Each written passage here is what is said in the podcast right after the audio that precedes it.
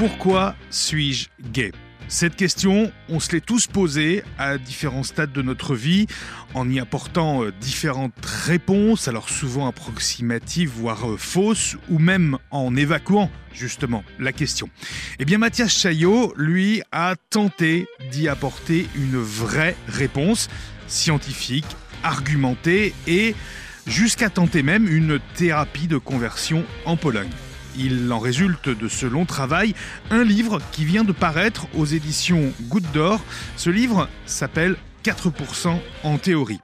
Et cette semaine, dans ce 83e épisode, Mathias va donc répondre à la question pourquoi sommes-nous gays? Bonjour Mathias. Bonjour. 4% en théorie, c'est le titre de cet ouvrage dont on va parler aujourd'hui avec toi. Euh, tout d'abord, avant de revenir sur le travail que tu as fourni, l'idée même j'imagine qu'elle t'est pas tombée comme ça un soir. L'idée, elle vient de. Elle a plusieurs sources. La première, c'est que je pense que c'est le livre que j'aurais aimé avoir quand j'étais ado, que mm. je me posais des questions. Parce que quand on grandit en se sentant différent, on peut avoir parfois le sentiment qu'on grandit en se sentant cassé. Et on a tendance à chercher la pièce qui déconne.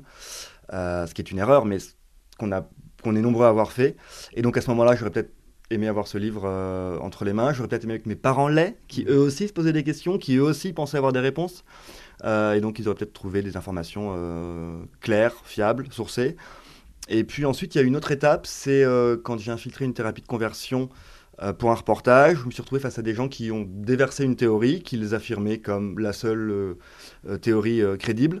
Beaucoup de gens qui les croyaient, et donc j'ai voulu écrire en quelques lignes que leur théorie était bidon. Et là, j'ai plongé dans ces recherches, et je me suis rendu compte qu'en fait, il existait tout ce phénomène de recherche scientifique autour de l'origine de l'homosexualité depuis des décennies maintenant, avec des centaines de chercheurs qui ont travaillé dessus.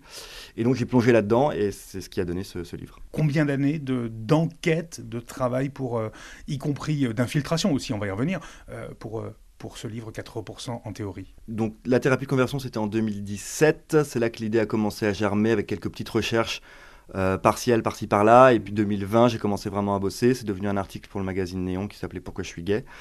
Et euh, j'ai signé mon contrat avec mon éditeur en 2021. Et donc depuis, ensuite, il y a eu deux ans vraiment euh, euh, intensément dessus. Revenons sur cette infiltration d'une thérapie de conversion. Mm-hmm. Tu en as parlé effectivement dans un article dans, dans Néon. L'idée, elle est, elle, est, elle, est, elle est, folle.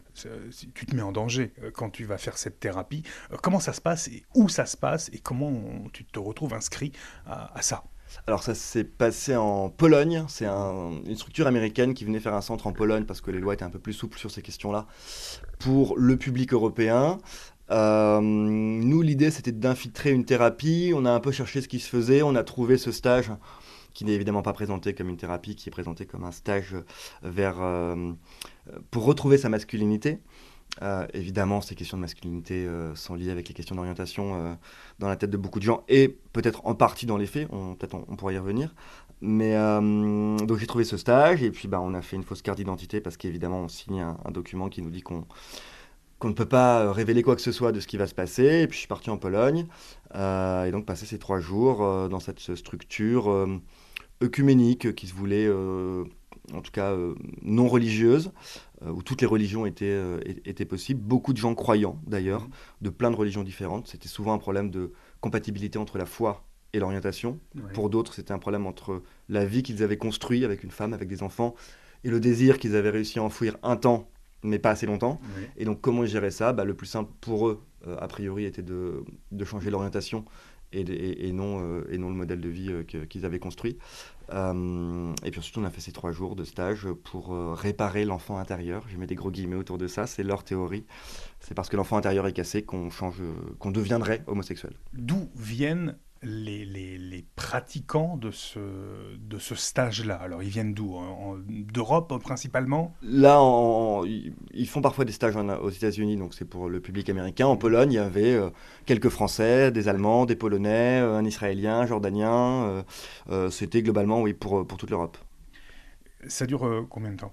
Ça dure trois jours, c'est assez court, avec une sorte de jeu de montagne russe émotionnelle où on va par moment insister sur le côté cohésion de groupe, le côté euh, fraternité, se retrouver quelque part dans le cercle des hommes, mhm. réintégrer le cercle des hommes duquel on pourrait se sentir justement euh, rejeté ou, poussé parce que bah, parce qu'on parce qu'on est homo, parce qu'on a été brimé à l'école, parce que je ne sais quoi.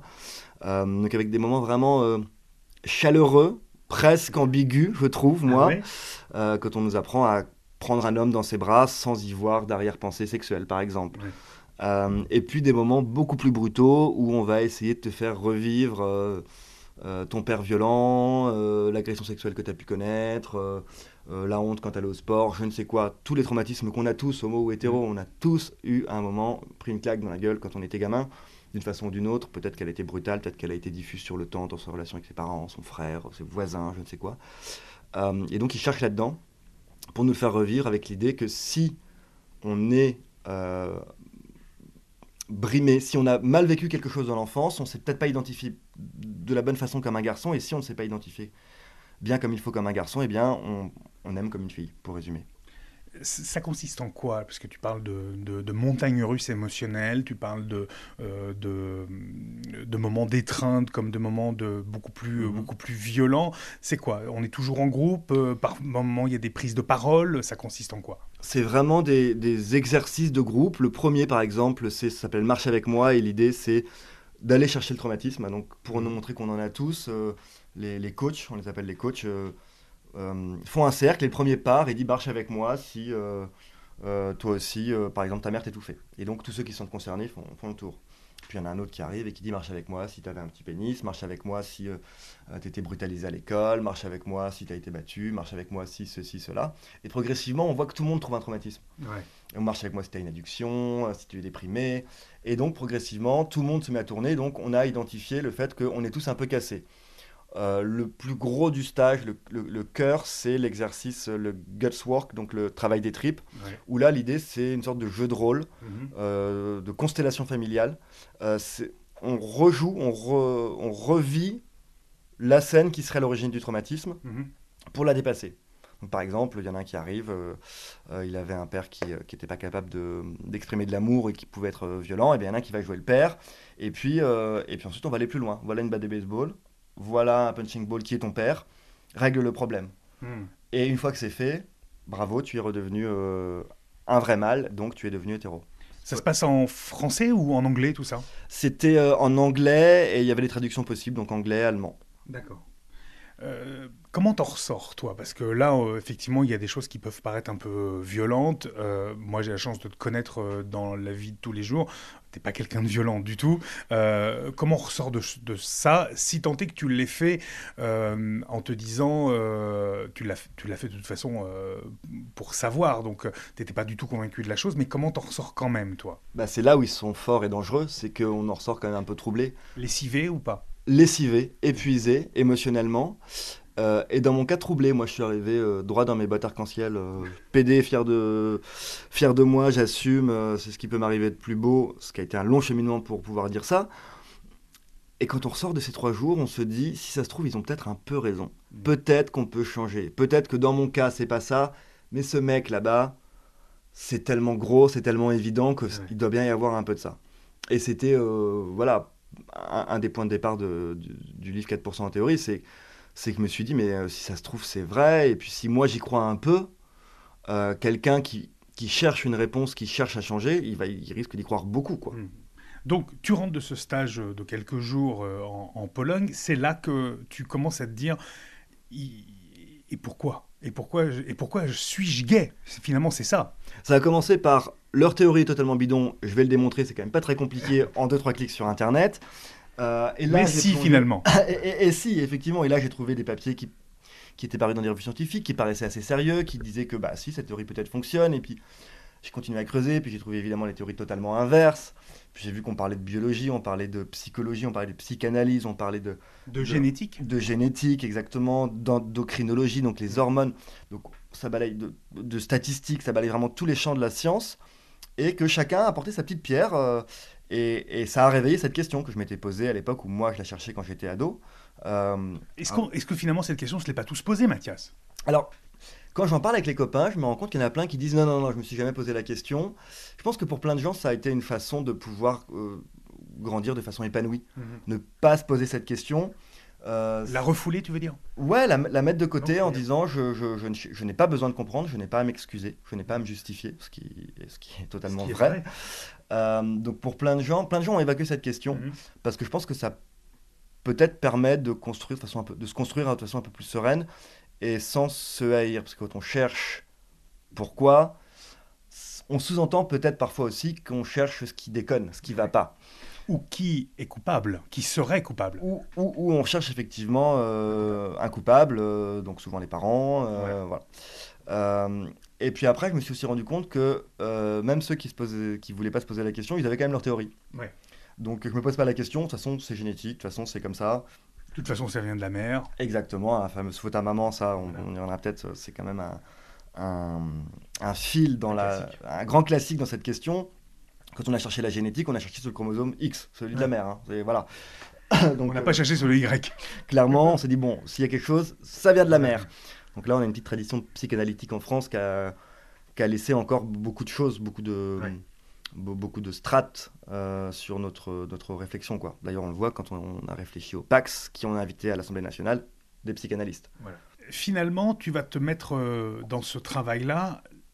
Est-ce est que c'est facile de trier euh, en, parmi toute cette masse d'informations J'allais dire le bon grain de livret pour reprendre une, mmh. une espèce de, de, de formule, mais est-ce que c'est facile de trouver et de faire le tri entre les bonnes publications scientifiques et les mauvaise. Parce que ça peut être quelque mm. chose qui, toi, dans ton travail très sérieux de journaliste, euh, pourrait être reproché en te disant, bah oui, mais vous n'avez pas tout pris en compte. Alors, est-ce que toi, tu as réussi, euh, parmi tout ça, euh, à, trier, justement, ce qui était sérieux et ce qui ne l'était vraiment pas ça a été une grosse difficulté et ça a été un gros questionnement qu'on a eu avec nos éditeurs aussi. C'est mm-hmm. où est-ce qu'on s'arrête, qu'est-ce qu'on met, qu'est-ce qu'on enlève.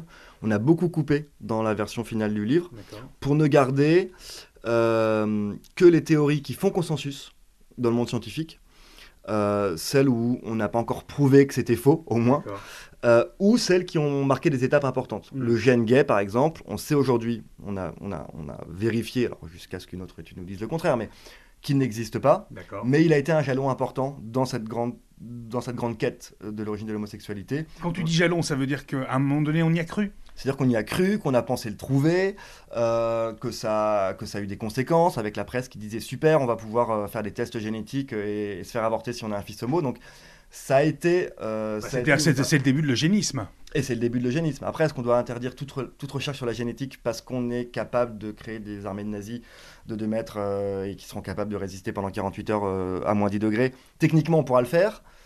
Est-ce qu'on doit euh, s'empêcher de rechercher sur la génétique qui peut aussi sauver des vies à côté? Et c'est la même question sur l'origine de l'homosexualité. C'est est-ce que ces recherches sont légitimes ou pas? En vrai, on s'en fout un peu, je pense, maintenant. Mm. Euh, mais elles existent et elles peuvent être utilisées de plein de façons différentes. Donc là où il faut être vigilant, c'est comment justement on utilise et comment on les interprète. Et qu'est-ce qu'on en dit est-ce qu'à un moment donné, dans toute cette enquête qui t'a pris quand même plusieurs années, est-ce que tu as eu peur? Peur de ce que tu lisais et peur aussi du du résultat que tu pouvais en, sortir, c'est-à-dire d'avoir une réponse qui pouvait être violente C'est toujours un questionnement parce que on, construit en se grandissant justement non, au bout d'un moment, non, je suis pas malade, tout va bien. Euh, et puis on plonge dans ces documents et puis on trouve certains qui disent ah, peut-être que si. C'est-à-dire qu'à un moment donné, tu t'es peut-être identifié aussi à des choses en disant tiens, ah oui, c'est marrant, là il y a écrit ça, moi j'ai vécu ça aussi. Ça peut être un biais aussi dans l'enquête. Exactement, ça peut nous rappeler des choses. On trouvera toujours des liens euh, qu'on peut ramener à nous-mêmes et qui, nous, qui, font, qui font qu'on se dit bon, c'est sans doute ça. Hmm. Moi, ce qui m'a fait peur, c'est effectivement qu'on mette le, le, le, doigt sur une réponse unique, un peu simple, un peu voilà, quantifiable, mathématique. Euh, et ce qui m'a rassuré au fur et à mesure de l'enquête, c'est que justement, plus on avance dans ces travaux, plus on se rend compte que c'est complexe. Hmm. Euh, il y a plein d'explications qui tiennent la route, mais qui n'expliqueraient qu'une petite part de notre désir. Ces fameux 4% euh, Voilà, alors les 4%, c'est le nombre d'hommes homosexuels. d'hommes homosexuels dans le monde, qui est un chiffre qu'on retrouve depuis qu'on a commencé à poser la question dans les années 50, qui est à peu près équivalent dans plein de pays, quelles que soient d'ailleurs les structures sociales. Donc on se rend compte qu'il y a sans doute quelque chose d'assez universel là-dedans, en théorie, parce que évidemment, entre... Euh, ce qui est affirmé, ce qui est avoué et la réalité, il y a peut-être euh, un gap. Ce qui est vécu d'ailleurs dans les sondages récents, 4% d'hommes se disent gays et ont, euh, on est sur une trentaine de pays, 2019-2021, hein, deux sondages différents, 4, pour, 4 à 5%. Mhm. Je suis gay et mes amours, mes pratiques sont homosexuelles tout au long de ma vie. 8% euh, dans le fantasme. Mon fantasme est majoritairement homosexuel, mon désir est majoritairement homosexuel, mais, la vie fait que. Euh, ou d'autres d'autres éléments de l'environnement font que. Donc, voilà, 4%, on est sur un chiffre prudent. Ouais. Donc, à aucun moment tu n'as peur de ce que tu vas, de ce que tu vas découvrir dans cette enquête alors? Si, et puis surtout quand on tombe dessus, bah alors déjà quand on tombe sur les, conséquences de ces recherches, telles que les thérapies de conversion, parce mmh. qu'on globalement une thérapie de conversion, c'est trouver une cause et chercher la solution. Donc pour chercher la solution, il faut avoir une cause. Et ce qui est génial, c'est que chaque hypothèse a donné, a débouché sur un type de thérapie. Euh, les gays n'ont pas assez d'hormones. Très bien, on va les doper euh, à la testostérone. Ah, ces gars ont trop de testostérone, on va les castrer. C'est-à-dire qu'on a quand même eu les deux en même temps. Dans les années 60, on a réussi à nous faire des, stimulations pour doper nos, taux de testostérone pendant que mhm. d'autres castraient les homosexuels, ou castraient en tout cas chimiquement dans les années 60. Euh, ah, de toute façon, tout ça, c'est la conscience, c'est la psychanalyse, c'est euh, le complexe de Deep. Bon, alors on va aller réparer ce petit gamin intérieur. D'autres qui disent non, non, mais vous vous trompez, c'est de l'apprentissage, c'est juste comme le chien de Pavlov. Euh, un jour, on a couché avec un mec, on se dit c'est pas désagréable, et puis on a renforcé ça. Donc on peut casser cet apprentissage. Donc chaque théorie amène finalement à un type de solution. Ça, c'est effrayant.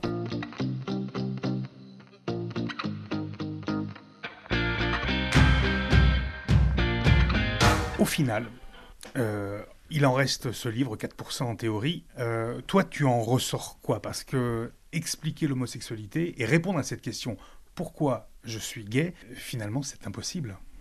Alors finalement, c'est euh, impossible. On ne peut pas répondre à 100% à cette question. Mm. Moi, ce que j'ai retenu, c'est que euh, j'ai trouvé plein de réponses, plein de pistes, certaines qui sont sérieuses. Euh, il y, a deux, deux, trois études qui expliquent que oui, il se passe quelque chose, par exemple, si vous avez un certain nombre de grands frères biologiques. Plus vous avez de grands frères biologiques, plus vous avez de chances d'être gay. Qu'est-ce que tu appelles le grand frère biologique? Un, grand frère né des, des, deux mêmes parents. Donc on n'est pas sur les questions d'adoption, on n'est pas sur l'environnement familial, on est sur quelque chose vraiment de biologique, mais pas que génétique, parce que votre petit frère, euh, c'est pas la même chose, votre, votre soeur, c'est pas la même chose, donc c'est vraiment plus 33% de chance d'être gay par grand frère. Si vous avez 4% dans l'absolu, vous en avez 5,2 avec de grands frères, vous en avez 6,3 je crois, je veux pas dire de bêtises, mais autour de ça, avec euh, trois grands frères, etc. Donc déjà, ça ne marche pas chez moi. Donc voilà, et à côté de ça, il y a plein de gays qui n'ont pas de grands frères. Donc il y a quelque chose qui se joue là. Pour certains, mhm. et en partie. C'est toujours pour certains et en partie qu'il faut retenir. C'est qu'on n'expliquera jamais ton désir à 100% parce que tu as un patrimoine génétique X ou Y, par exemple. Mais il est clair qu'il y a sans doute un terrain génétique chez certaines personnes. La preuve, en chez plus, les vrais jumeaux, on a 30 à 50% d'orientation identique. Ce qui est énorme. Euh, sur des faux jumeaux, on est plutôt entre 11 et 20%. Donc effectivement, il y a peut-être cette génétique qui rentre en... Mais encore une fois, c'est une, explication tout au parti, tout ou partie, enfin une petite partie. Exactement, qui est forcément partielle. On, est, on a au moins 50 à 70% de l'explication qui est ailleurs. Hmm. C'est comme, euh, il y, a, plein de choses pour lesquelles le terrain génétique va jouer.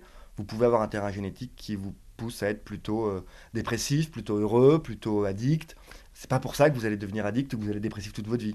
Vous avez un terrain qui va faciliter un certain type de comportement. Et puis après, il y a d'autres choses qui entrent en jeu. Est-ce que toi, du coup, tu t'es posé la question, maintenant que ce livre est, écrit et euh, qu'il est sorti, est-ce que toi, tu t'es posé la question, est-ce que tu as eu des réponses te concernant? Ça, c'est intéressant parce que tout au long de l'étude, tu as dû pouvoir ou vouloir t'identifier mhm. un peu. Bah, par exemple, le grand frère, moi j'ai un grand frère, alors ça a augmenté un petit peu mes chances, mais pas tant que ça. S'il y en avait eu six, pourrais me dire, bon allez, c'est plié, c'est ça. Euh, il y a eu d'autres études, alors après on a un peu coupé dans le bouquin parce qu'on est rentré vraiment dans le détail précis et ça montre un peu la complexité du truc.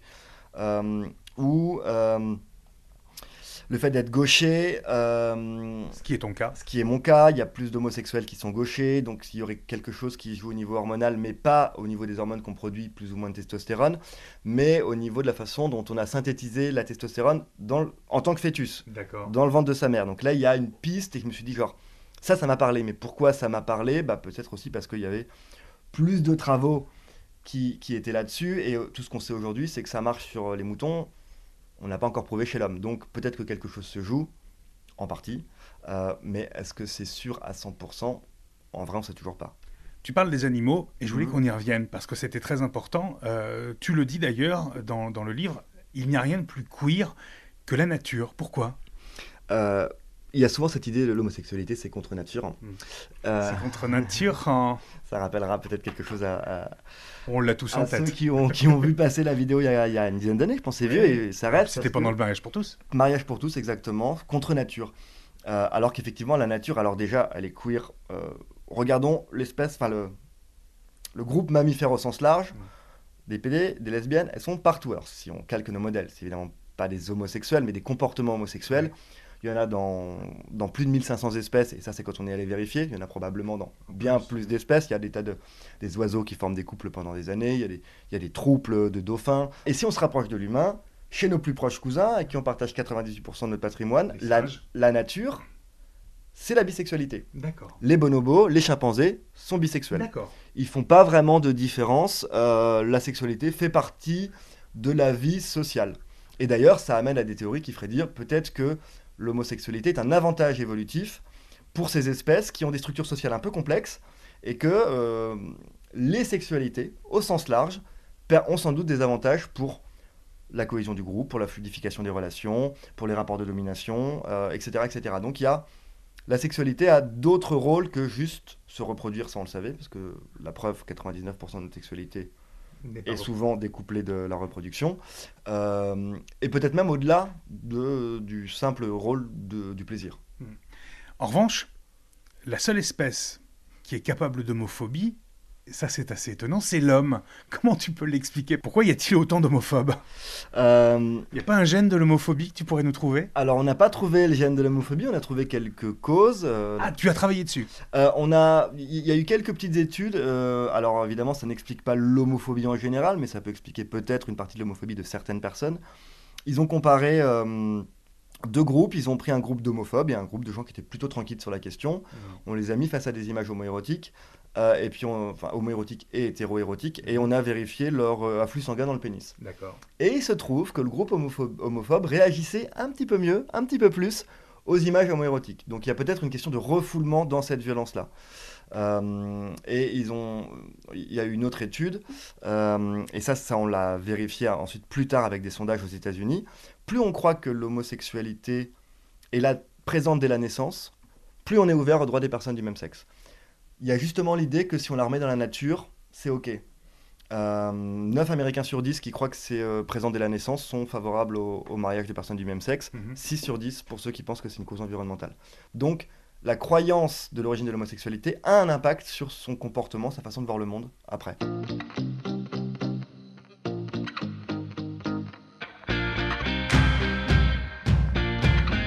Au final, ce livre, il est extrêmement euh, complet et surtout, il répond sans vraiment y répondre parce qu'il n'y a pas de réponse à cette question pourquoi suis-je gay?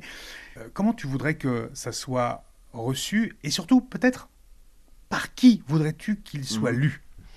J'aimerais que ça puisse servir à tous ceux qui se posent des questions sur eux-mêmes, qu'ils soient homo ou hétéro d'ailleurs, parce qu'on pourrait aussi se demander mais pourquoi l'hétérosexualité mhm. Est-elle si naturelle que ça? La preuve, euh, chez nos plus proches cousins, les grands mhm. singes, non. Euh, donc on peut s'interroger aussi sur euh, la prédominance hétérosexuelle. Donc j'aimerais que tous ceux qui se posent des questions sur pourquoi on aime ou on désire de telle façon puissent trouver quelques réponses, que leurs proches qui se posent des questions, qui pensent avoir une réponse parce que c'est la dernière étude sortie, parce que on a toujours pensé comme ça, parce que bah, évidemment c'est la faute à maman. Alors spoiler, si c'est si la responsabilité de maman, c'est grâce à maman. Euh, que eux puissent avoir des réponses. Par qui voudrais-tu qu'il soit lu offrez-le à votre euh, tonton homophobe à Noël. Euh, je plaisante, mais, pas tant que ça. Ouais, tous ceux qui, pour nos parents, pour, euh, pour nos frères et sœurs qui s'interrogent parce que le, petit cousin est gay. ah oui, mais c'est sûr, en même temps, tu as vu comment sa mère l'a couvé. Bah voilà, offrez-le. Et, je tiens à préciser que c'est, il y a beaucoup de science et d'histoire dedans, mais c'est pas un bouquin scientifique, c'est un bouquin de vulgarisation. Hmm. tu, veux dire, tu veux dire qu'il est pas chiant bah, on essaie de le rendre pas chiant. Euh, c'est aussi pour ça qu'il y a un peu d'intime, parce que les expériences euh, individuelles d'un homo, finalement, sont assez universelles. Un coming out, il va se passer de plein de façons différentes, mais il va résonner chez toutes les personnes qui ont dû en faire un dans leur vie, par exemple. Donc c'est pour ça qu'il y a aussi de l'intime dans ce bouquin.